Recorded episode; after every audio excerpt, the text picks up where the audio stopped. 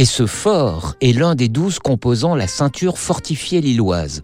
Cependant, ce n'est pas pour le fort que vous avez eu un faible, Claire, mais pour un jardin des cultures. Vous nous expliquerez pourquoi, après nous être attablés dans une crêperie nommée à la paternité.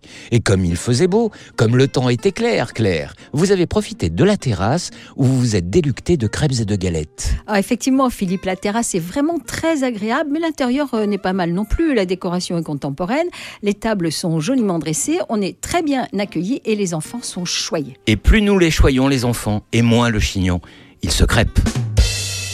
Du coup, attaquant les galettes, comment sont-elles? En regardant la carte, on a envie de toutes les goûter car elles sont toutes très originales. Vous avez par exemple la bruxelloise garnie d'un sauté de poulet à la bière, de champignons et d'un écrasé de pommes de terre à la ciboulette. Ah oui, Philippe, que ça donne envie quand même. hein. Vous n'imaginez même pas.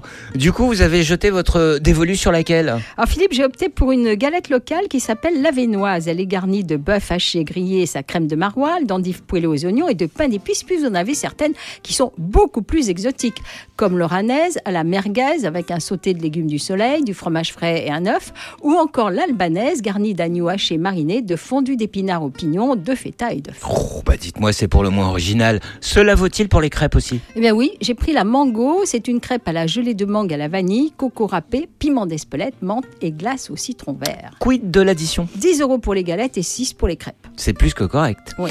Eh bien, comme annoncé, prenons la direction maintenant du Jardin des Cultures qui porte le nom de Mosaïque. Alors dans ce jardin, Philippe, on part à la découverte de la diversité culturelle des habitants de la métropole lilloise. Plus de 350 espèces botaniques, des œuvres contemporaines ou des animaux illustrent les cultures du plat pays, de l'Europe centrale, de l'Europe méditerranéenne, de l'Afrique du Nord, de l'Afrique de l'Ouest et même de l'Asie du Sud-Est. Et si vous voulez explorer entièrement ce parc vivifiant et reposant, comptez bien deux heures, deux heures durant lesquelles vous pourrez marquer une pause, qui sur un hamac, qui sur un transat.